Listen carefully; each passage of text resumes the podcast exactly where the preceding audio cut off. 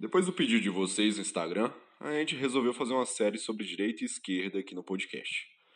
A dinâmica vai ser bem simples. Todos os episódios vamos trazer pessoas que têm conhecimentos, vivência ou que até mesmo trabalham em causas relacionadas às mais variadas ideologias ligadas a estes espectros políticos. Para o nosso primeiro episódio, eu resolvi tratar de um tema mais ligado ao espectro da direita, que vira e mexe torna-se uma pauta dos direitistas aqui do Brasil. Você com certeza já deve ter ouvido por parte de algum adepto à direita o discurso dos males do comunismo. E vez ou outra que o comunismo deveria ser uma ideologia proibida de se propagar e quem a difundisse deveria ser legalmente responsabilizado. Quase sempre esse discurso é tido de maneira cômica pelos adeptos da esquerda, porém da forma que pode ser resumida no meme rindo mas com receio. A esquerda do Brasil, em seus diversos níveis, desde vertentes mais enraizadas até a esquerda mais ao centro, tem suas bases construídas em teóricos como Marx, Engels e Gramsci. Proibir o comunismo seria, no máximo, banir textos desses autores e, no mínimo, os marginalizar. E seja sincero, você já consumiu bastante deles durante toda a vida. Talvez você não saiba, mas na Europa existe um país que escolheu esse caminho e tem o comunismo como ideologia proibida. É a Polônia. Hoje nós vamos investigar as origens históricas que levaram esse país a tomar essa decisão e como isso funciona por lá. Para isso, a gente trouxe o advogado e descendente direto de poloneses, meu grande amigo Pedro Jawarowski. De prévia, a gente deixa um pedido de desculpas para vocês com relação ao áudio. A gente teve alguns problemas na gravação, mas de qualquer forma o episódio está muito bom e eu tenho certeza que será bastante enriquecedor para vocês. Bora lá!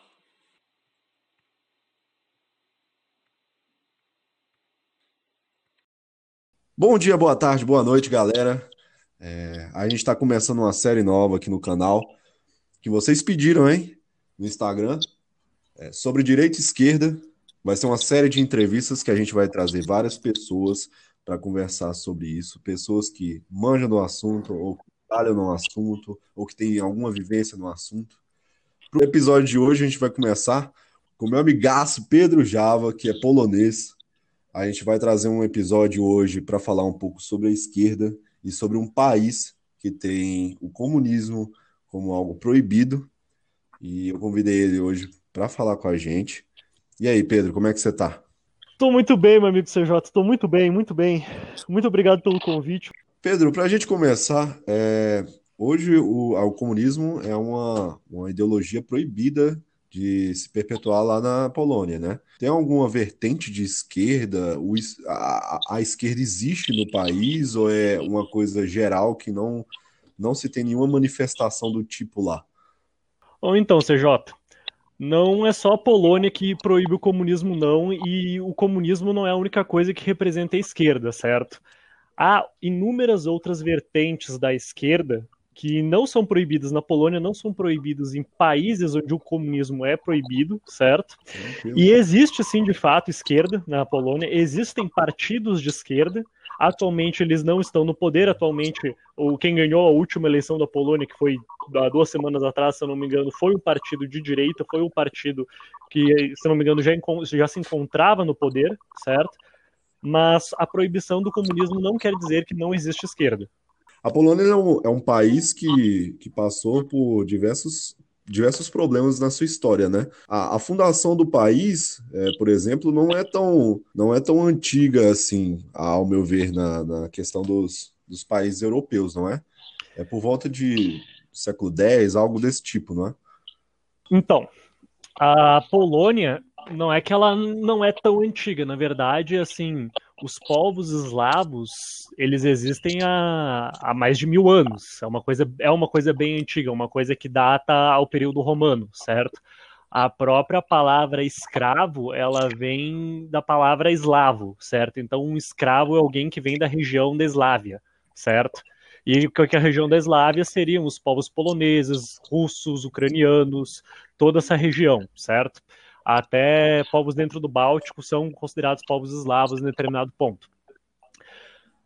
Se a gente for considerar país, país, no sentido literal da palavra, aí o nosso país mais recente seria Portugal. E se a gente for considerar essa Polônia, essa atual Polônia, a gente poderia só considerar a partir do fim da Segunda Guerra Mundial, certo? Mas colocando a Polônia como povo, é um país bem antigo, sim. É um país, como nação, é uma nação muito antiga. Foi durante muito tempo que nem a Inglaterra dividido entre, dividido entre vários reinados, certo? Que nem a Inglaterra foi dividida entre o Essex, Nortúmbria, Gales, a Polônia ela já, foi ela já foi dividida em Baixa Polônia, Alta Polônia, e ela foi unificada durante a cristianização do, do leste europeu, certo? Ela foi unificada pela dinastia Piast, se eu não me engano. Então, assim, o, a visão da Polônia como nação, a visão da Polônia como eu sou a Polônia, é uma coisa antiga, certo? Não é uma coisa totalmente nova, não é uma coisa totalmente desse tempo, não. Sempre teve um, um, certo assédio por parte da Rússia com a Polônia, não teve? Em questão de partilha. Já teve, já teve situações que a, a Polônia chegou a ser território russo, não é? Então, bom, vamos falar da história conturbada da Polônia. Ai, ai. Tem, tem um meme que eu acho que é o que melhor descreve a Polônia, certo? Que é o Gimli do Senhor dos Anéis, falando: ah, não temos nenhuma chance, vamos definitivamente morrer. Então, vamos, alguma coisa assim, certo? Mas a Polônia é sobre isso. A Polônia ela, literalmente é sobre se manter vivo. Não dá para simplesmente culpar os russos. Ah, há um assédio do, da terra polonesa com os russos. Há um assédio da terra polonesa pelos russos, há um assédio das terras russas pela Polônia, há um assédio das terras polonesas pelos suecos ao longo da história, há um assédio das terras dos suecos pela Polônia. Então, assim, a gente está falando literalmente de um lugar que vivia entre guerras. A gente se esquece ao longo da história, mas o, a Polônia marchou, certo? As tropas polonesas marcharam sobre Moscou. E o rei da Rússia pediu para com que a guerra, implorou para com que a guerra de joelhos simplesmente acabasse. Guerras de partições, ela sofreu mais de três, certo? Guerras de gente de outros grupos tomando territórios dela. Então, sim, há um assédio da Rússia hoje, principalmente a Polônia, ela não é mais a, a Commonwealth, ela não é mais a Polaco-Lituânia, não é aquele monstro que a gente tem no século XVII, certo? Século XVII, falei certo? Falei certo, século XVII. A gente não está falando daquele monstro que era o maior país da Europa, certo? Um dos países mais, mais, mais populosos da Europa, certo? Não, não estamos falando disso, estamos falando de um território que compreende a parte da Prússia, parte do território prusco, certo? E o que é considerado Polônia mesmo, certo? Com partes ainda que faziam parte do Sacro Império Romano Germano, que hoje todo, todos ali se caracterizam como, oi, eu sou polonês, eu sou polaco, eu sou da Polônia, certo? Então, dizer que, ok, assédio da Rússia. É, hoje há. Hoje, de fato, há. Mas assédio por território um do outro naquela região não é uma coisa nova e não é uma coisa única da Rússia. Não dá para simplesmente jogar essa bola só para os russos, por mais que eu goste da ideia. É, de certa forma, uma característica né, de países que são cercado, cercados por outros países, que têm saída para o mar, eles serem, de certa forma, assediados né, em território em geopolítica. Né? É... Não, com certeza, com certeza. Isso é uma tendência, né? Mas deixa eu te perguntar, já que a gente falou um pouco de povos e tal, a Polônia se encontra no leste europeu, no centro europeu, como que, como que funciona isso? E lá a questão da, da nacionalidade é de, definida pelo jus sanguine, e você, como advogado, por favor, explique o que é jus sanguine para a gente, para a gente ter essa percepção aí de, é, dessa classificação de, de nacionalidade, como que funciona, que é, muitos países europeus são bem diferentes aqui do, do Brasil, né? Uhum. Então é isso. Então, tranquilo, vou começar de trás para frente. Primeira questão do jus sanguíneo. Jus sanguíneo é o direito de ser nacional com base no sangue, certo? Ou seja, você descender de alguém do da, daquela nação. A Polônia ela adota o mesmo sistema praticamente brasileiro, o jus sanguíneo e o eu esqueci agora o nome do outro jus. Jus solis, jus solis. Então, a Polônia, vou até recomeçar essa parte da frase, mas a Polônia ela adota um sistema próximo do Brasil, que é o jus sanguinis e o jus solis. Porém, no caso do jus sanguinis, quando o indivíduo ele não tem a questão do jus solis, ele precisa falar polonês para ser aceita a cidadania, certo? Então tem até um jus culturalis, vamos colocar ali a situação. O jus sanguíneo seria ter sangue polonês, sangue de descendente polonês. O jus soli seria nascer na Polônia, efetivamente em território polonês. E o jus culturalis, fazendo um eufemismo aqui, uma paródia, por assim dizer, seria a questão do, de uma adoção à cultura polaca, adoção à cultura dos poloneses a Polônia hoje, para questões mundiais, questões globais, eles estão no leste europeu, certo? Então, se tu perguntar para um francês, leste europeu começa pela Polônia, se variado francês até começa da Alemanha, certo? E só que se tu perguntar para um polonês, o polonês ele não, não se considera leste europeu, eles consideram que leste europeu é tudo passado ali da região da Prússia. Então tu vai considerar só a Bielorrússia, vai considerar a Estônia, vai considerar o leste, ah, eles, como leste europeu, eles se consideram centro-europa, mas tu olhar em qualquer mapa do, ao redor do mundo, o leste europeu é caracterizado com a Polônia dentro. Só para os ouvintes aqui, é, sobre essa questão do jus sanguíneo, jus solis, é, não que venha ao caso, porque o povo polonês se considera o povo da centro-europa, mas alguns países do leste europeus do leste europeu adotam o jus, o jus sanguíneo, que no caso caracterizaria como uma situação de eu sou brasileiro, moro na Rússia, por exemplo. Tenho filhos na Rússia, meus filhos não terão considerados russos, porque eu não tenho a etnia russa. Não é, Java? Não seria um caso semelhante a esse? Uh, sim, de fato, tem alguns países que não, que não consideram jus solis, tem alguns países que não consideram a questão de ah, nasceu nesse território, quer dizer que é cidadão desse território, é cidadão desse estado. Alguns países eles vão olhar para essa situação e dizer não interessa, tu precisa ter pais que que sejam desse território já, que já sejam cidadãos, tu precisa ter uma descendência muito forte, um jus sanguíneo muito forte, vai depender muito do território. Isso é importante para quem estava escutando, porque é uma realidade um pouco diferente da nossa, que a gente está acostumado no Ocidente, que nasceu nesse país, é dessa nacionalidade. Um exemplo, por exemplo, se você for nascer nos Estados Unidos, sendo de pais brasileiros, você ganha nacionalidade americana. No Brasil é a mesma coisa. E é uma realidade um pouco diferente do, do de alguns países da Europa.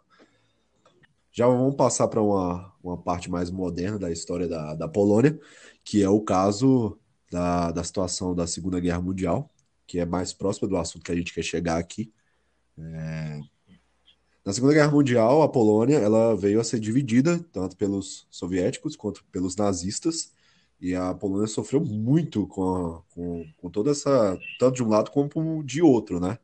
É, dos nazistas, principalmente, eles tinham uma, a Polônia tinha uma população judia muito grande, né? A primeira pergunta que eu gostaria de começar com você é é, a população judia que existia na Polônia, ela não, ela era etica, etnicamente originária de lá. Como é que, como é que funciona? Porque tinha um número muito grande de judeus na, na Polônia naquela, naquele tempo, não é? Uh, explicando isso, a Polônia ela sempre foi considerada um país que aceitava as outras culturas. É um país, era um país de cultura livre. Por isso que cresceu muito no que dá para chamar de era de ouro do país, certo? Quando a Polônia ela unificou junto com a Lituânia através da, da dinastia Jagiellônica, a Polônia ela aceitava outras religiões certo? Diferentemente dos outros, dos outros países, diferentemente, vamos botar, por exemplo, de uma Alemanha, que sofreu uma cruzada especial contra os judeus, certo? A Alemanha, os claro, o Sacro Império Romano Germano, que a gente está falando. Então, o que acontece? Quando tu tem uma liberdade de expressão, quando tu tem um, um, país que tu só precisa andar alguns quilômetros e chegar lá, se situar, e tu vai ter um pouquinho mais de paz, tu tende a migrar para esse país. E por isso que a Polônia ela, recebe, ela tinha tantos judeus, ela tinha uma população judia tão alta. Exatamente pelo fato de que eles eram mais livres lá. Ah, eles escapavam de eventuais cruzadas, eventuais caçadas a judeus? Claro que não, isso é moda na Europa nessa época, certo? E essa época que a gente está colocando 1400, 1300 para frente, isso é, é moda. A gente está falando de uma coisa comum, certo? Bom, isso explica a concentração de judeus na Polônia, certo? Um país que sempre prezou por liberdade de expressão, liberdade de cultura. A Polônia, ela foi tentar, ela sofreu várias partições, várias tentativas de partições, como eu falei antes, certo? Guerras ao mesmo tempo contra a Rússia, contra a Prússia e contra a Áustria que tomavam todo o tempo territórios e mais territórios e mais territórios. Inclusive, uma coisa interessante sobre essa época das partições da Polônia é que um dos únicos países que não aceitava as partições da Polônia e não reconhecia a tomada ilegal de territórios era o Império Otomano. O Império Otomano, esse mesmo que a Polônia durante muito tempo combateu, certo? A, a Batalha de Viena, o, o, cer, o maior cerco que já aconteceu, a maior carga de cavalaria da era moderna. Foi contra o Império, a Polônia contra o Império Otomano, certo? E quem não reconheceu a partição da Polônia, as primeiras partições da Polônia, foi o próprio Império Otomano. Quando a Polônia é partida, o povo não deixa de ser polonês. O povo não deixa de ter a cultura polonesa. O povo não de deixa de bater no peito e dizer sou polonês. Por mais que o, domínio do território seja do Império Habsburgo, por mais que o domínio do território seja do Império do Reino Prússio, por mais que o domínio do território seja do Império Alemão, eles continuam dizendo nós somos poloneses e uma hora a gente vai se libertar e uma hora a gente vai se levantar, nem que demore 100 anos. E é essa, tradição, essa é a tradição de São Polonês. A grande marca de São Polonês é um polonês, ele não desiste, ele não se rende, ele não baixa a cabeça. E essas tropas polonesas, elas migram para a França. Na França, ficam ao lado de Napoleão, certo? Em que uma das promessas de Napoleão, uma, uma dos vereditos de Napoleão, é que a Polônia precisa voltar a ser independente. O território polonês precisa voltar a ser independente, certo? Quando Napoleão é derrotado, o que que acontece? Essas mesmas tropas elas começam a vagar o mundo, tanto que Eric Hobsbawm, por exemplo, coloca que não existe, certo? Não existe durante a era das revoluções ou durante a era do, a era do capitalismo uma revolução, uma revolta que não, não tenha o seu mercenário polonês e o seu mercenário escocês. Tu chuta uma pedra e tem lá pelo menos uns 10 mercenários poloneses e escoceses trabalhando para que outras, outros lugares sejam libertos. Um exemplo disso, no caso, é a Revolta dos Farrapos. A gente tem um mercenário famoso, certo? Garibaldi, e entre outras revoltas ao redor do, ao redor do mundo, a gente tem Garibaldi, óbvio, italiano, não é polonês, tá? Só se eu colocar isso deixar bem claro. Mas entre outras revoltas ao redor do mundo, nós temos poloneses, escoceses, então é, é uma marca, certo? É uma marca que isso acontece ao redor do mundo. No advento da Primeira Guerra Mundial, com o fim da Primeira Guerra Mundial e a derrota da Alemanha, um dos 14 pontos de Wilson, certo? É literalmente a volta da Polônia como um Estado independente, o povo polonês como um Estado independente. Isso gera uma, uma situação, certo, em que a Polônia ela volta mas ela não tem uma força estatal, ela não tem um tesouro, ela não tem absolutamente nada. Ela simplesmente, ok, concedemos esse território de volta. E ela começa a se reestruturar, ela começa a se reconstruir, inclusive, ela tinha uma, uma, uma força de cavalaria, cavalaria de ferro, uma força de tanques, né? Bem considerável durante o início da Segunda Guerra Mundial. E com o advento da Segunda Guerra Mundial, certo? Ela novamente dividida, novamente ela desaparece do mapa para depois só voltar para o mapa depois de um bom tempo, certo? Então, ela é novamente dividida pela União Soviética e pelos pela Alemanha nazista, certo? Uma coisa que hoje o Putin busca vender como não, não existiu, a União Soviética estava ali para libertar a Polônia, mas o pacto Molotov-Ribbentrop é uma coisa que existe, é uma coisa já consagrada nos anais da história, então não há nem o que se falar, certo? Mas ela foi dividida novamente, e novamente o, povo polonês pensou: não vamos nos render, certo? É, é de novo, o, o que caracteriza o polonês não é falar polonês, não é ter sangue polonês, é tu ser um desgraçado que simplesmente se nega a ser dominado por outros. É mais ou menos, inclusive, como os portugueses são. Os portugueses, quantas vezes a Espanha já tentou ser o reino ibérico e os portugueses simplesmente voltam do inferno porque eles são impossíveis de se governar e impossíveis de se dominar. É uma coisa interessante da nossa história, enfim. Então, o povo polonês começa o seu movimento de resistência, a sua luta no underground, a sua luta de ba debaixo daquele sistema todo, certo? E, e nessa luta Tu vê, por exemplo, os Black Devils indo para a Itália para lutar dentro da Itália contra o, o Estado de Mussolini. Tu vê o Exército Nacional de Resistência da Polônia se formando. Tu vê gente assim colocando faixas no braço com uma faixa vermelha embaixo, uma faixa branca em cima e um P com dois anzóis para os lados, assim, para poder figurar melhor para os ouvintes como é que é mais ou menos o símbolo da resistência polaca.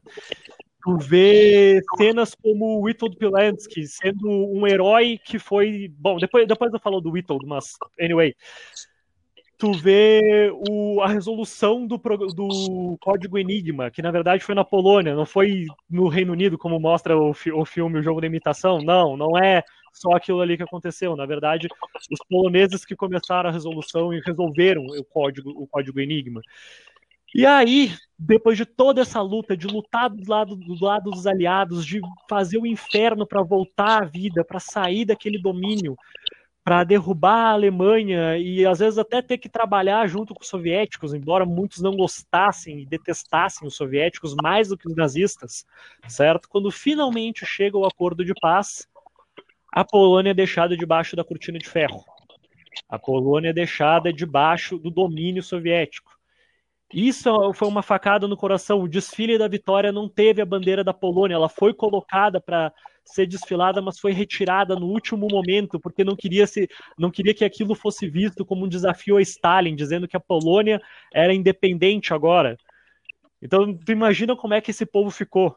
Então, pelo que você me disse, é, Java, é, a, a, Polônia ela tem traços sociais muito característicos do tradicionalismo, é, do orgulho patriótico. É, são, de certa forma, é, a questão ligada mais a um conservadorismo, pode ser considerado assim. É um, um, povo que tem uma tendência mais conservadora, mais tradicionalista, patriótica, também com tendências liberais em relações a liberdades individuais. É, isso, é isso pode ser tomado como uma característica do povo polonês? Eu não diria tradicionalista, eu diria particularista, certo? Um particularismo polonês. Uma situação em de que se quer autonomia, se quer ser autônomo, não se aceita um poder de fora, não se aceita alguém de fora botando ordem naquilo que é seu, certo? Uma coisa muito mais voltada para o individualismo daquele povo. O individualismo, quando a gente trata do indivíduo, mas para um povo, certo? O povo se vê de uma forma individual como poloneses, e eles não querem um poder externo, uma força externa agressora em cima deles, como a maioria dos povos não aceitam, né? Essa é a grande verdade. Mas eu ligaria mais para o particularismo, porque assim, e aí a gente já vai começar a entrar um pouco na, na questão ideológica, então vou tentar te dar abertura, CJ, para isso, mas não é que não existe esquerda na Polônia. Muito longe de não existir esquerda. Na verdade, existe esquerda sim, certo? Agora, qual esquerda? Qual esquerda que existe lá seria a pergunta mais interessante, certo?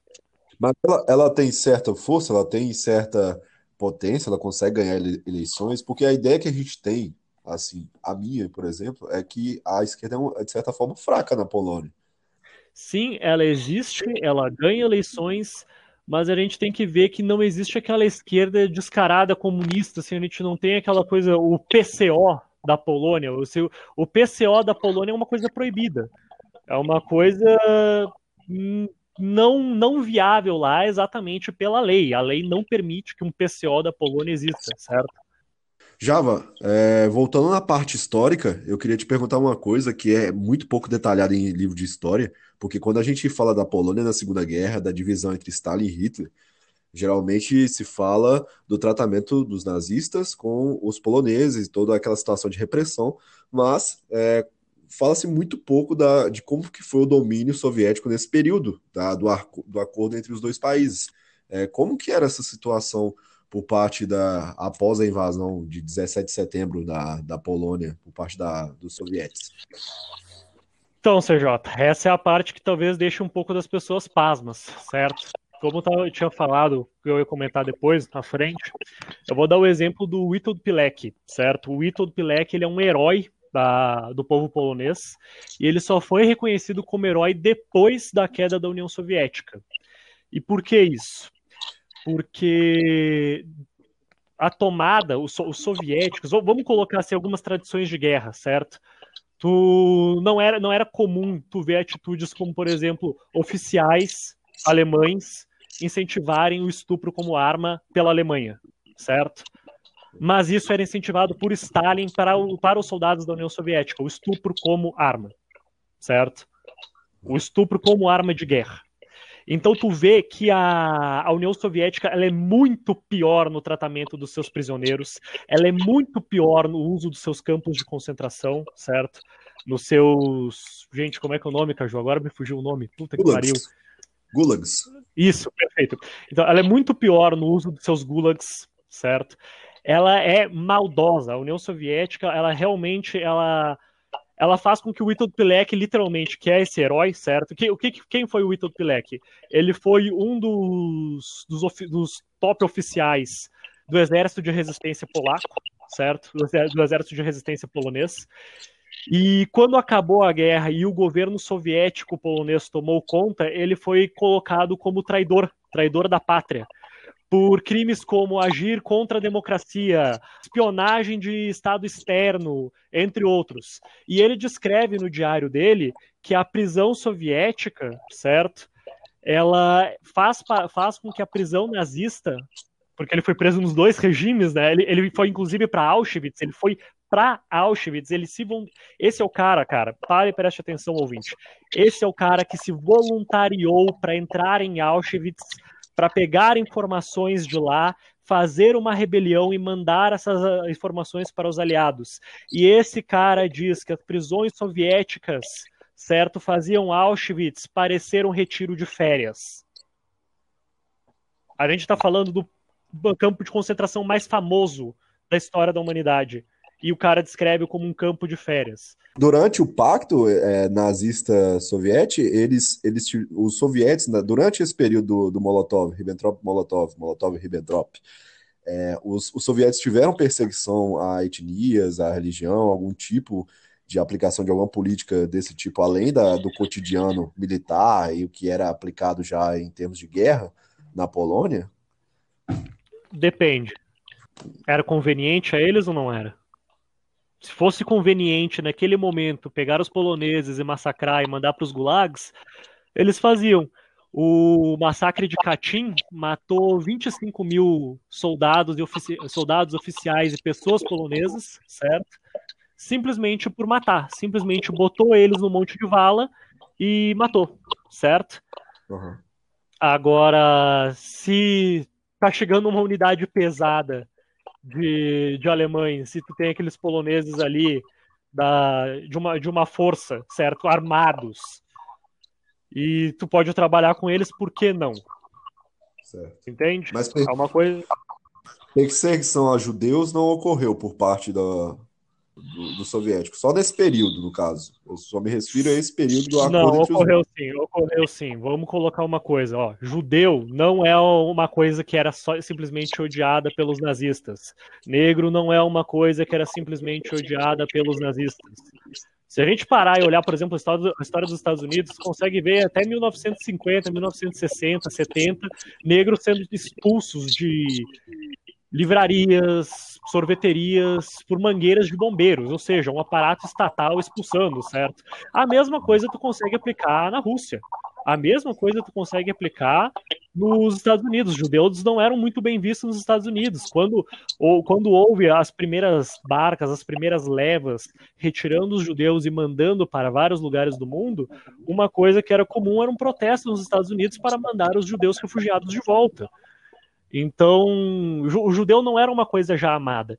E, inclusive, ao longo da história, e aí já não simplesmente durante a, a guerra, durante o, o pacto, certo? O pacto de não agressão alemão e soviético, certo? Durante a guerra, tu consegue ver pela, pela leitura de Hannah Arendt, ela coloca muito bem isso, na verdade, que não houve um massacre específico para com os judeus, certo?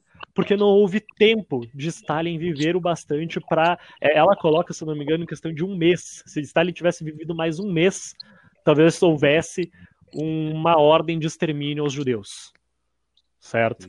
Então, a perseguição aos judeus não era uma coisa exclusiva dos nazistas, era uma coisa mais de forma feita mais mecânica pelos nazistas, certo? Só que também é muito romantizado, é muito, muito, muito romantizado na questão de ah, só os judeus iam para os campos. Não, os campos de concentração eles foram criados de origem para colocar criminosos poloneses, entende mais ou menos a semelhança, certo? E pessoas de desinteresse do, gover do governo alemão.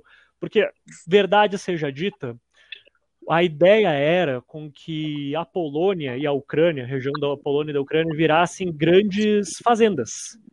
Grandes fazendas de, de funcionários sem intelecto, sem a capacidade produtiva maior do que alimento, que pudessem ser explorados para isso. Então, tu vê grandes mentes da, da época, grandes membros da aristocracia polonesa, nobres das artes, são mandados para campos de concentração e mortos logo no primeiro ano de guerra. Certo?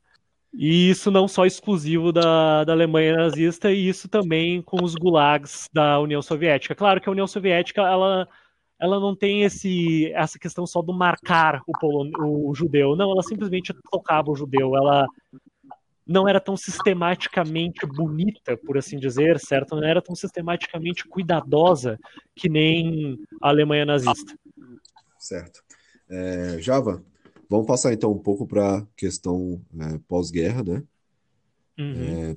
É, até então é o foco da, da nossa, da nossa entrevista contigo. E a gente desenvolveu todo esse, esse raciocínio ao longo agora dos minutos para a gente chegar nesse ponto para os ouvintes terem uma parte técnica para entender os contextos de como que a Polônia, que é um país complexo, né?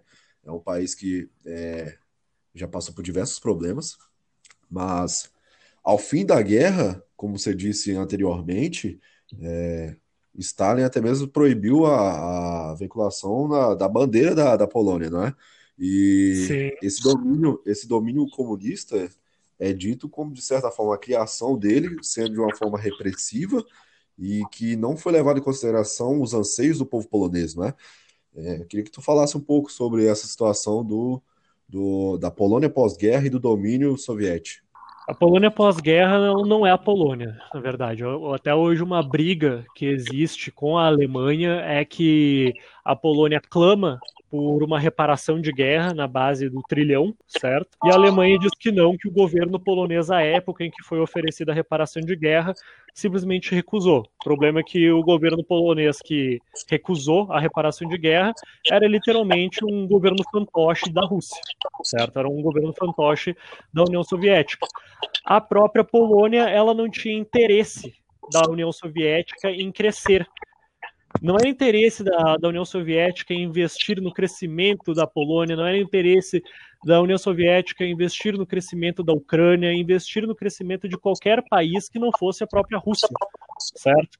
Esses territórios anexos à União Soviética, que depois conseguem finalmente clamar por sua liberdade, são simplesmente meras áreas de exploração. E as pessoas que estão ali, elas não estão ali para crescer, ser cultas, quem sabe ser um uma criança se tornar um pianista, um escritor ou algo do gênero. Elas estão ali para tirar carvão da terra, fazer, planta, fazer plantação de trigo e morrer de fome quando a, a comida na capital acabar. Dá lá vídeo ucranização, a russificação da Ucrânia, certo? Então, isso que gera a grande revolta dos poloneses com a União Soviética, certo? E isso que gera a revolta dos poloneses, principalmente com o comunismo. O, o comunismo, às vezes, ele é mais mal visto que o nazismo, certo? Eu já, já ouvi muitos casos de gente que foi morar na Polônia e diz que, não, eu morava lá e eu trabalhava com um grupo de pessoas em que havia no meio do grupo um neonazista, e ele era tolerado pelo resto do grupo. Mas se aparecia alguém que era comunista, era imediatamente denunciado. E isso nos tempos de hoje, certo? Não há uma tolerância com o comunismo, não há uma, uma aceitação com o comunismo nenhuma. Há uma coisa realmente vil por causa dos tempos, por causa da cortina de ferro. Java, a, a questão da, da, desse domínio, tinha algum apoio local? Porque, por exemplo, na Europa Oriental. Nessa parte aqui eu cometi um equívoco, na verdade eu queria falar Alemanha Oriental. É, tinha certo ainda algumas manifestações de pessoas alemãs é, apoiando o regime que ali estava instaurado. Na, na, Polônia tinha algum apoio local que pode se falar que seja relevante ou a, a população por si só ela realmente tinha um rancor completo com a União Soviética pela situação que ela vivia? Como que era isso? CJ, eu acho difícil essa pergunta porque assim, sempre vai ter apoio local, sempre vai ter alguém disposto a apoiar aquele monstro tirano que está ali se impondo, porque estava infeliz com a situação anterior ou estava infeliz com a situação antes da anterior, certo? Então, um apoio local sempre acontece. A questão é ver onde o coração do povo tá. E aí eu tô sendo bem filósofo, tópico e colocando assim. Só que, vamos colocar assim: a Polônia é um país que, durante a reforma protestante, ao lado da Alemanha, não reformou, não mudou absolutamente nada, não, não nada. Ela se manteve sempre católica. A Polônia é conhecida sempre por ser católica, certo? Uhum. E hoje é um, dos, é um dos países onde 99% do país é ainda católico, certo? Preza muito por religião. Agora vamos olhar um pouco da história da Polônia. A quebra da cortina de ferro se teve, se teve muito por causa do apoio de quem? De um papa, certo? Sim. A quebra da cortina de ferro, a, a volta da, da soberania do povo polonês para com a Polônia se teve a partir do quê? de exércitos debaixo da terra, operando na surdina, operando debaixo daquele opressor. Então, ok, realmente, com certeza houve apoio local, houve apoio, houve poloneses comunistas, houve apoio de poloneses que queriam o comunismo e que queriam continuar na União Soviética, mas essa não era a regra. Não certo? essa era. Não, relevância eu imagino que até tivessem, porque estavam no poder mas não era a regra, não era o anseio da nação, certo? A gente consegue ver de um modo generalizado qual que, era o, qual que é o anseio de cada nação. Tu vê que era o anseio da, da, de nações como a Ucrânia, como a Polônia, serem independentes nessa época.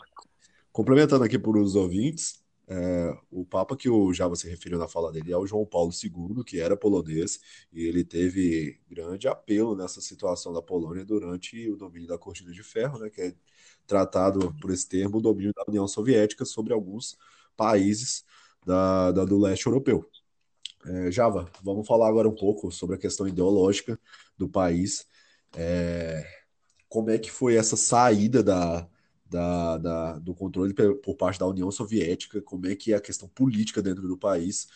E é, vamos falar um pouco sobre isso agora, como é que é o posicionamento em torno dessa questão, porque para a gente que é brasileiro é uma situação bem complicada, porque é, quando a gente imagina a esquerda aqui, a gente coloca um grau onde no final dele, no final da régua, a gente vai encontrar o que se considera uh, por alguns como extrema esquerda, outros como a esquerda verdadeira, que seriam os partidos que com tendência comunista, é, com tendências mais enraizadas ideologicamente.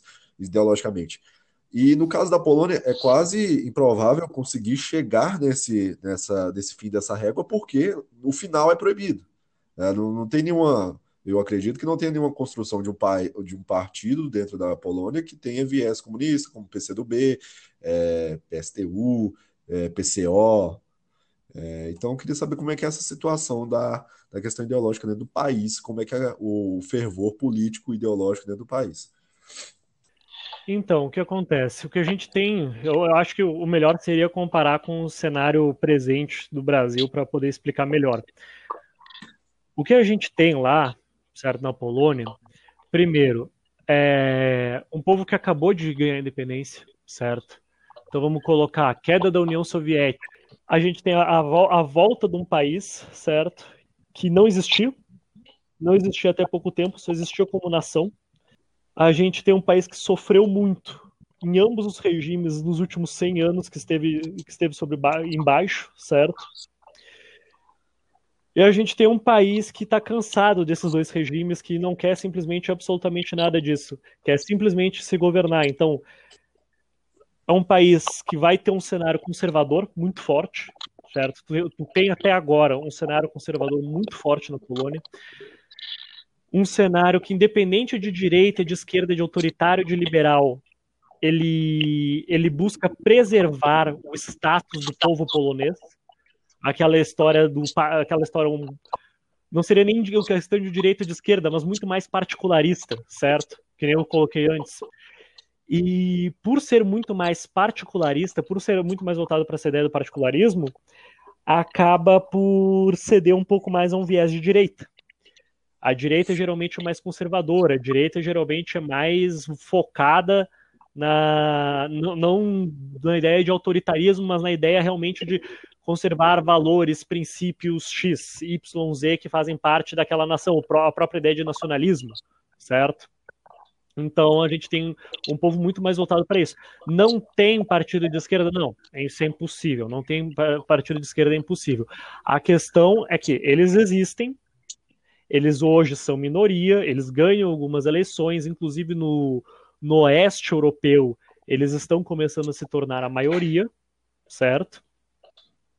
Mas, principalmente no oeste europeu, com mais influência da, da Alemanha, então, região de Gdansk, por exemplo, muita influência desses partidos, certo?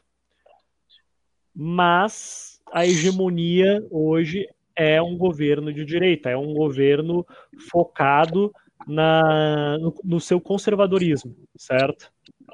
E aí, galera, eu tava meio sumido aqui, meio na aula, meio na entrevista, mas vamos lá.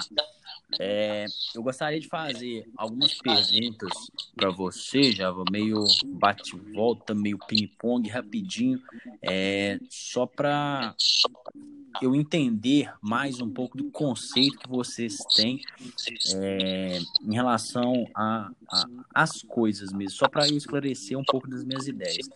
Primeiro, que eu queria saber é em relação o que para você e no caso para o povo polonês é, seria o comunismo no mundo atual, porque assim a gente já viu que o comunismo tentou, vamos dizer assim, dar certo e não deu certo, e aí existem hoje políticas de esquerda que tendem a fazer uma divisão das coisas, fazer, vamos dizer assim, uma justiça entre aspas entre alguns dizem entre trabalhador e é, proprietários, enfim. Aí o, a, a pergunta é: o que para você e para o povo polonês, no caso, seria o comunismo no mundo atual? Então, deixa eu colocar uma situação. Eu não sei se vocês notaram, mas eu nem sotaque tenho, porque eu não sou polonês nascido na Polônia. Eu sou polonês descendente de poloneses, certo? E acompanho vivamente a situação da Polônia. Converso muito, tenho contatos poloneses que são bem interessantes. Só, só para deixar isso claro, para não passar por um defraudador aqui. Sim. Questão do comunismo, certo? O problema hoje, e daí essa pergunta ela é de uma forma meio ampla, é que o pessoal confunde esquerda, direita, comunismo, socialismo, ser liberal, ser nacionalista extremo. São, são vários aspectos que são confundidos. Vou ser bem sincero, não sei se vocês já passaram por aquela situação de ver alguém sofrer um tombo feio na rua, e aí a coisa ser muito engraçada e tu começar a rir, mas aí tu para e vê, eu não posso rir disso, certo? é o que eu sinto vendo a, o comunismo ser proibido na Polônia. A Polônia proibiu o comunismo. Por quê? Eu sou um cara completamente liberal. Eu sou um cara que eu acredito que não deva ter ninguém botando ordem no que o indivíduo quer fazer da sua própria vida, certo? Eu acredito que isso, o indivíduo seja a coisa que mais tem que ser preservada por um Estado, se houver um Estado naquele momento. E por causa disso, quando eu olho a questão do comunismo sendo proibido na Polônia, eu quero rir. Porque eu adoro ver a situação do comunismo ser banido. O comunismo ele é uma, ele é uma linha de pensamento má, ele é uma linha de pensamento vil. Ele não considera absolutamente nada certo? De questões econômicas e as questões econômicas que considera, considera através de preceitos errados. Ele não considera nada a partir da, das questões do próprio indivíduo. O próprio indivíduo ele é ignorado, ele é tratado como uma massa, ele é tratado como um algo que existe ali no meio, certo? Não considera nenhuma ânsia do ser humano. Então, eu, eu sou um cara que eu detesto o comunismo. Em todo o estudo que eu tenho na minha vida sobre o comunismo, eu acho que o comunismo é uma forma de vida vil é uma doutrina vilanesca. E eu rio, eu acho engraçado, eu acho cômico o comunismo ser proibido. Eu acho tão cômico o comunismo ser proibido quanto eu acho cômico o comunismo ser. como o nazismo ser proibido. Eu olho e penso, haha, se quebrou, saca? Mas, todavia, contudo,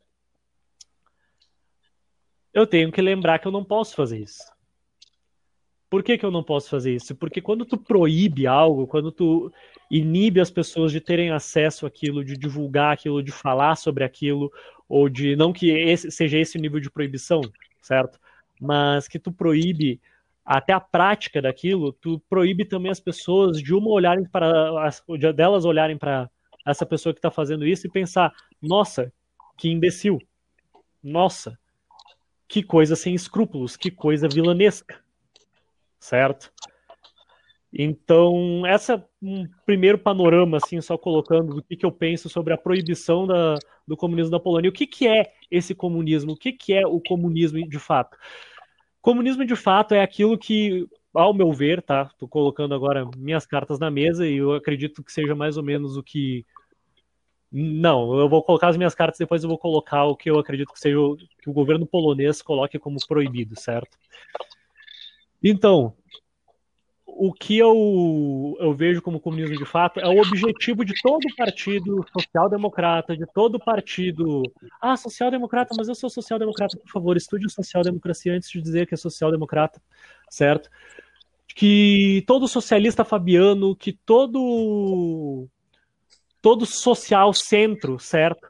Busca chegar, quer chegar, acreditando ser aquele alvo almejado, aquele alvo tão glorificado que não é aquela monstruosidade que foi aplicada durante as épocas da União Soviética, durante o comunismo de Cuba ou o partido atualmente o Partido Comunista Chinês, certo?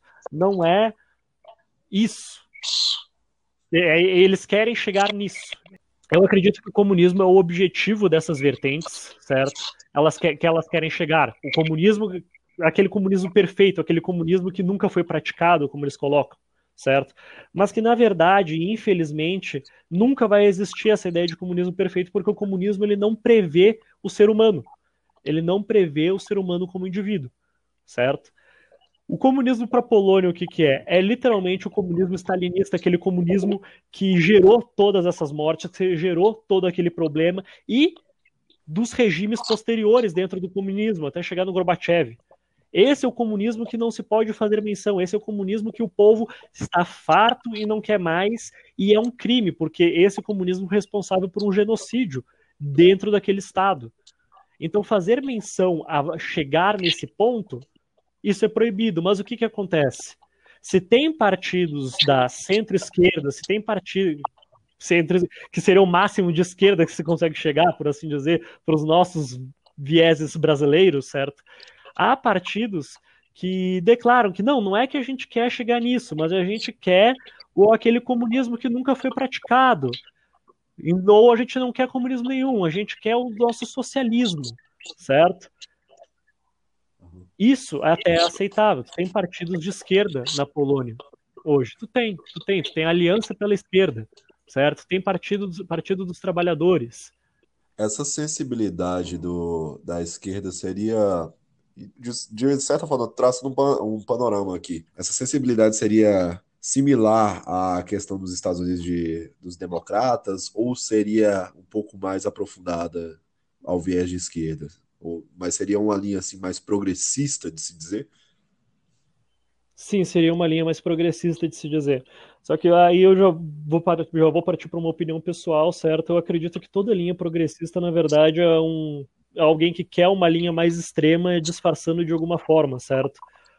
Aí entra em vários debates, várias questões de, por exemplo, intervenções estatais, onde não deveria haver intervenção estatal, certo? Que busca melhorar para algum desafortunado colocado assim pelo governo, colocado assim por essas linhas, e que na verdade é simplesmente uma forma de maquinar o Estado ao ponto de entrar dentro das liberdades de forma totalitária, e colher e colher, e podar e podar cada uma das nossas liberdades até chegar naquele totalitarismo que a gente tem a lá Stalin, certo? Só que como ele não foi feito através de uma revolução, uma revolução vermelha com gente morrendo na Rússia e matando uma família, uma família imperial toda da noite pro dia, a gente tem essa coisa implantada aos pouquinhos e por ela ter sido implantada aos pouquinhos, em tese a população seria mais conivente com isso. Certo? né? Exatamente capitalismo fabiano, certo? Que é, é uma, das, uma das raízes da nossa social-democracia hoje, aquela, aquela vertente progressista, toda essa vertente, assim, agora é a opinião do Java aqui que está falando com vocês. Até posso não voltar mais pro canal por causa disso, não sei. Tomara que não. Mas eu acredito, eu vejo hoje é, essas vertentes como uma mera tentativa de voltar, voltar para aquilo, certo? E se eu fosse um cara mais autoritário e presidente da Polônia, eu colocaria que, inclusive, essas vertentes seriam, deveriam ser proibidas também. Mas aí eu estaria fugindo do ser humano que eu sou. Não, não sou isso. Vilela? Eu vi a questão que você colocou é, da importância da liberdade individual é, de cada indivíduo, como, vamos dizer assim, um princípio básico é, para uma sociedade é, dar certo. Mas eu também vi você falar sobre é, aspectos econômicos. E, historicamente, a gente pode ver, por exemplo, é, vou usar dois extremos aqui, é, e lembrando que esses dados que eu estou usando são apenas dados econômicos. Eu não estou usando sobre a distribuição de renda, não estou usando sobre desenvolvimento social, não estou usando. Estou falando apenas do crescimento do país.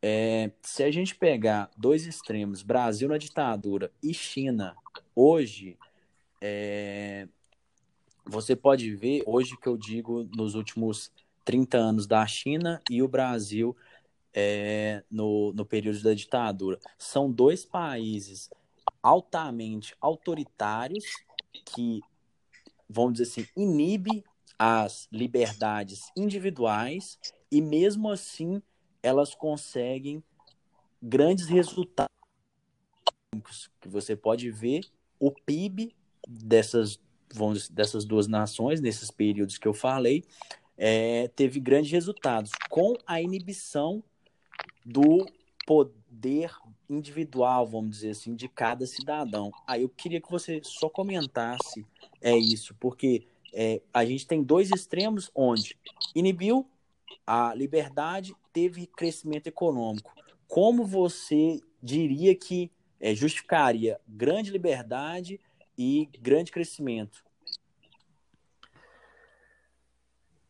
Só porque um país ele é completamente totalitário não quer dizer que ele não vá crescer, certo? Na verdade, se a, acredito eu veementemente que se a Hannah Arendt fosse viva hoje, ela colocaria o Partido Comunista Chinês e a China hoje como um dos exemplos de totalitarismo, em vez de só a Alemanha nazista e a União Soviética stalinista, certo? Mas vamos colocar Vamos comparar, na verdade. A China, certo? Um, um império de mais de 5 mil anos, dinastia Ming, dinastia Qing, e agora o, o, partido, o Partido Comunista Chinês, certo? E os Estados Unidos, certo? Um país que é fundado literalmente na ideia de Vem aqui e faça o que você quer, porque ficar debaixo da coroa britânica ou de qualquer coroa no meio da, da Europa é uma merda. É um horror, é o, o suprassumo do declínio, certo? E tu consegue ver ao longo da história que literalmente não há não há ninguém para competir com os Estados Unidos. agora a China ela está ela está com seu PIB crescendo, ela está virando um monstro, logo a língua do mundo vai ser chinês. Gente, pelo amor de Deus.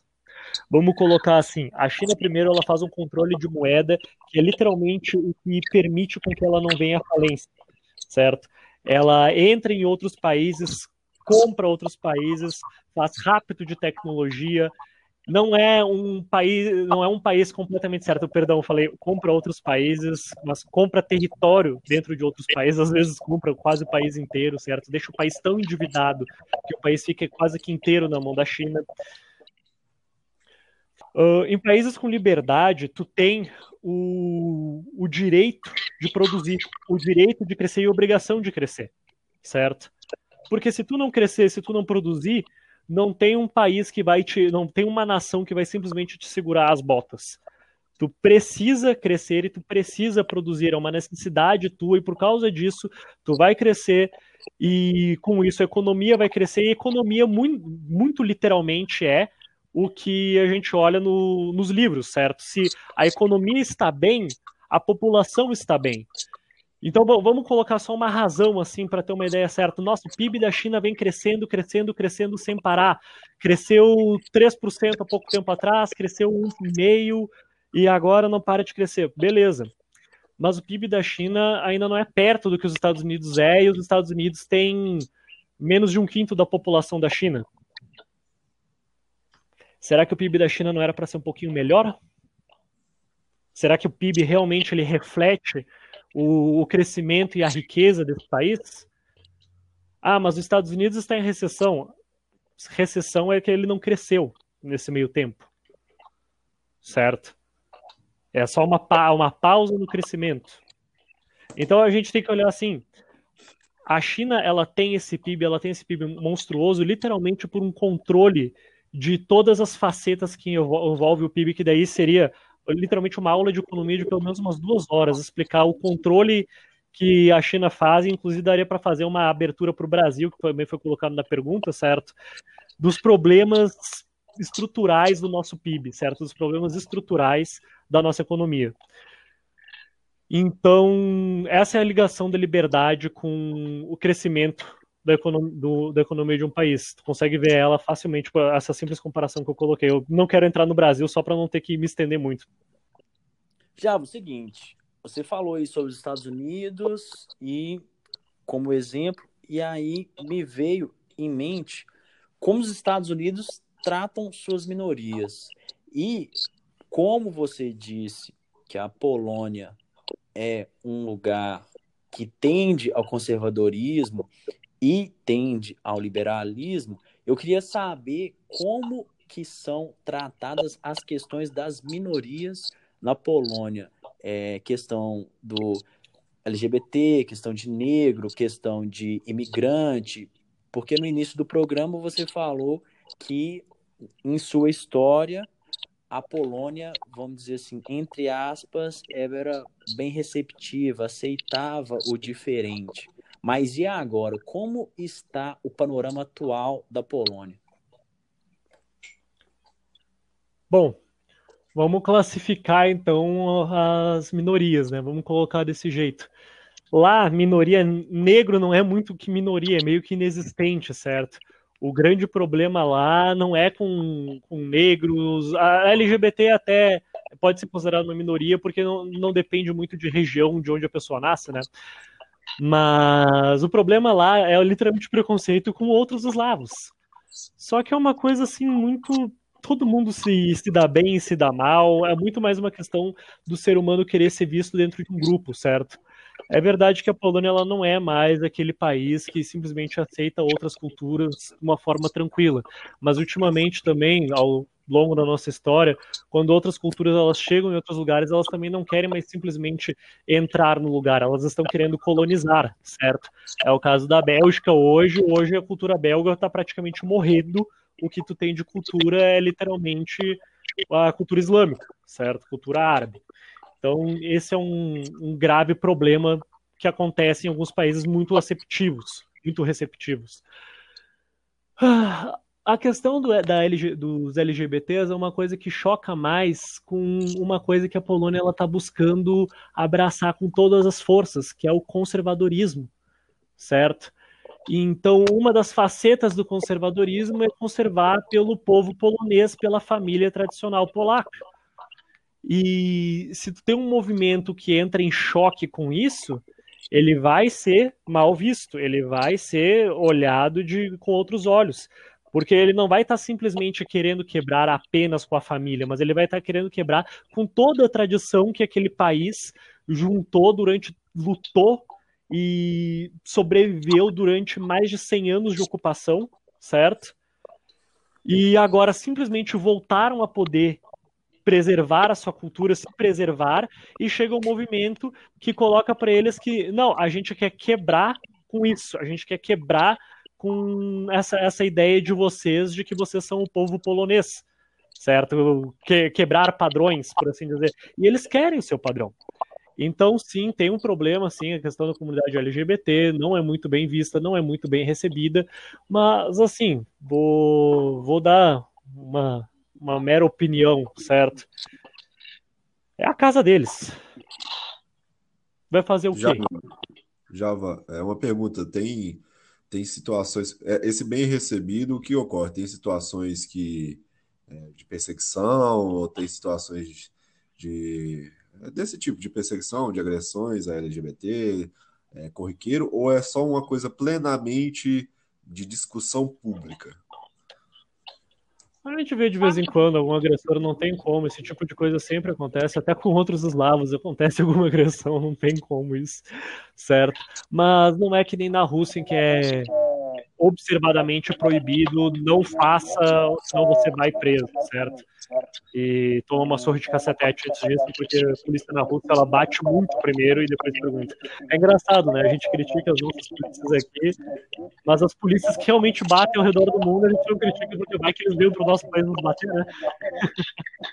É uma coisa mais que se resume à questão assim, de discurso público. Então, quando ocorre algum caso, não é não é algo tão estrutural como aqui no Brasil, no caso.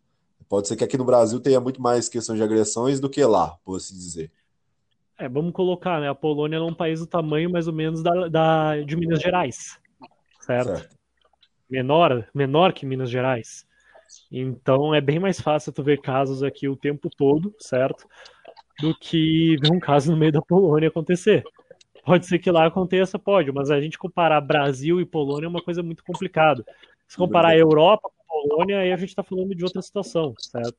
E aí aquela coisa, aqui no Brasil, certo? Até dentro dos estados a gente tem aquela coisa assim, ah, o mineiro do norte de Minas e o mineiro do sul.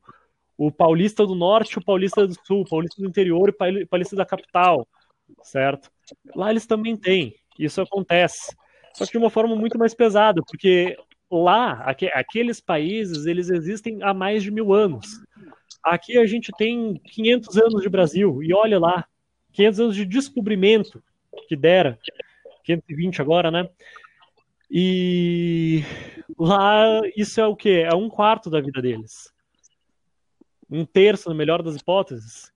Então há brigas não, não tem como. O ser humano ele quer ser visto num grupinho. A gente busca hierarquia e grupos e estar sempre cada vez mais acima da nossa hierarquia social. É uma, é uma coisa que faz parte do ser humano. Então, há discussões, há brigas, há matança, certo? Há violência, num nível continental. Estamos falando de um, de um continente que o nosso país tem o tamanho de um continente, certo? Então, se a gente olhar do nível continental, Europa toda, tu vai ver isso muito mais. Dentro da Polônia, tu vai ver o equivalente dentro de um estado aqui. Pessoal brigando, ah, tu é do norte, tu é do sul, tu é do leste, tu é do oeste. Inclusive, quando saiu o resultado das eleições, o que eu não parava de ver era amigos poloneses do Facebook xingando um ao outro. Ah, vocês do leste tinham. Vocês do, do leste tinham que ter votado nesse filho da puta. Que o, o representante do leste venceu, no caso. E o leste estava assim, e ganhamos. Java, fazendo uma ponte um pouco com o que você falou sobre essas situa situações de enfrentamento, tem uma, uma das últimas notícias que caiu para o nosso lado aqui, é, que veio a, a ter alguma vinculação por parte da mídia na, é, referente à Polônia, foi as situações de protesto nos anos de 2016 e 2017, que eu acho até que, de certa forma, foi, foi feito de uma forma muito mastigada e de, de uma certa forma irresponsável por parte da mídia aqui, que teve uma associação, é, de certa forma, quis associar aqueles protestos com situações ligadas ao nazismo, porque é uma inconsistência histórica muito grande você colocar da forma que a mídia eu senti que ela colocou aqui que tinha alguma associação, sendo que é um país que historicamente tem o nazismo como uma ideologia extremamente proibida, que sofreu muito com o nazismo.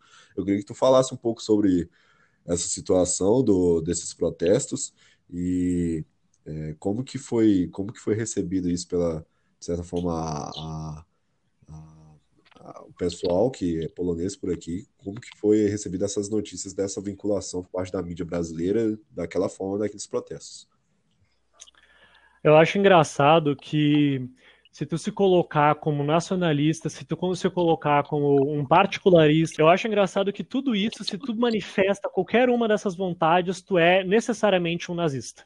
Principalmente com a nossa mídia aqui. Se tu não quer um povo estrangeiro entrando no teu território e te mandando como que tu tem que viver, tu é um nazista, certo? Então vamos colocar o que foram essas manifestações. Primeiro, Setembro sempre tem uma manifestação na Polônia em que todo mundo sai com fogos de artifício vermelhos, certo? E bandeiras da Polônia. O país é de lava. Esse é o Mouro, esse é o lema que o pessoal sai, certo? Por quê? Porque é o dia da independência, certo? Grave isso, setembro você verá a festa de independência da Polônia e vão dizer, vão dizer que foi uma passeata nazista não faz sentido. Isso é literalmente manipulação da mídia aqui. Não, não tem sentido isso. É a mais clara e veemente manipulação da mídia aqui. São pessoas nacionalistas. São pessoas que elas podem olhar para trás, elas vão ver: ah, a gente teve uma ditadura militar que matou tantas pessoas aqui e tal, matou o quê? Próximo, não 475 pessoas. Não vai olhar para trás e vai ver, ah, mais ou menos 40 anos atrás teve uma ditadura, acabou uma ditadura aqui que matou próximo de mil pessoas, de 10 mil pessoas, vamos colocar. Não, é matou literalmente meu bisavô, matou minha bisavó, matou minha tia, matou meu primo. Eu tenho um familiar desaparecido até hoje, os ossos dele não foram encontrados. Um herói da, um herói da nossa nação teve a história dele, o Witold Pilek, de novo, certo? Quando ele foi preso pelos, pelo, pelo regime comunista, a existência dele foi tentada ser livrada da terra, certo? Tentaram livrar a existência dele da terra. Ou seja, tentaram fazer com que qualquer registro da existência dele desaparecesse. Graças a Deus conseguiram salvar o diário dele e outras pessoas testemunharam a existência dele e ele virou o herói que virou, virou o símbolo nacional que virou. Mas isso, ele fez tudo isso e ele morreu no final da Segunda Guerra Mundial, certo? próximo ao final, então a gente está falando de 1950, 1960. A existência dele só veio à tona, eu não sei agora de cabeça quando que ele morreu, certo? Mas a existência dele só veio à tona depois de 1980, certo? É muito tempo, é uma coisa surreal, o pessoal não entende quando a gente fala assim que o comunismo, os gulags, eles fazem literalmente a Alemanha nazista parecer uma criança do parquinho, a gente não, a gente não tem noção do monstro que a gente está falando, certo? E esse grupo, esse grupo estava no poder da Polônia, estava como regime daquele povo, regime soberano daquele povo, tirando a liberdade daquele povo. Então, quando vier a, o 7 de setembro deles, eles não vão fazer, ah, nossa, hoje teve 7 de setembro, então quem estuda em colégio militar teve que fazer uma parada. Cara, eles vão para a rua, é uma festa da liberdade. É uma coisa de outro nível, uma coisa que a gente não está entendendo. E vender esse tipo de coisa, vender esse tipo de manifestação nacional, de amor à pátria, amor ao sentimento de nação, como nazista, primeiro devia ser crime. Aqui, assim, devia ser crime os nossos jornalistas noticiarem isso dessa forma, certo? Devia ser crime. E eu não gosto de ficar criminalizando as coisas, mas isso é errado, certo? Vender isso como uma manifestação nazista é torpe, é vil. Java, eu quero te agradecer muito por esse episódio. É, gostei muito de, de te entrevistar. Você vai ser o primeiro da linha de episódios da, da série que a gente vai produzir sobre direita e esquerda. Tô muito grato mesmo. Muito obrigado, meu amigo. Foi muito bom o episódio. Acho que todo mundo vai gostar bastante. Vilela, uma consideração? Gostaria de agradecer ao, ao querido Java aí por esclarecer, vamos dizer assim, um leigo, que se, no meu caso, né, em relação à Polônia, e trazer esclarecimentos, né, porque é, uma, uma das propostas do, do nosso, nosso programa é sempre trazer algo novo, novas informações, novas visões, para que assim as pessoas consigam ter suas próprias opiniões. Então, muito obrigado novamente, já. Só queria fazer um adendo. Eu errei, eu errei, tá? Eu tava pensando na nossa independência. É novembro, tá? 11 de novembro vocês vão ver a festa. É fantástico, é fenomenal. O pessoal faz o país virar lava. Queria agradecer o convite, convite maravilhoso. Não sei se ser convidado outras vezes por tudo que eu falei aqui, mas é uma honra estar aqui presente. Eu não, não vejo a hora de ver os próximos episódios. Então a gente fica por aqui, galera. Muito obrigado. É isso.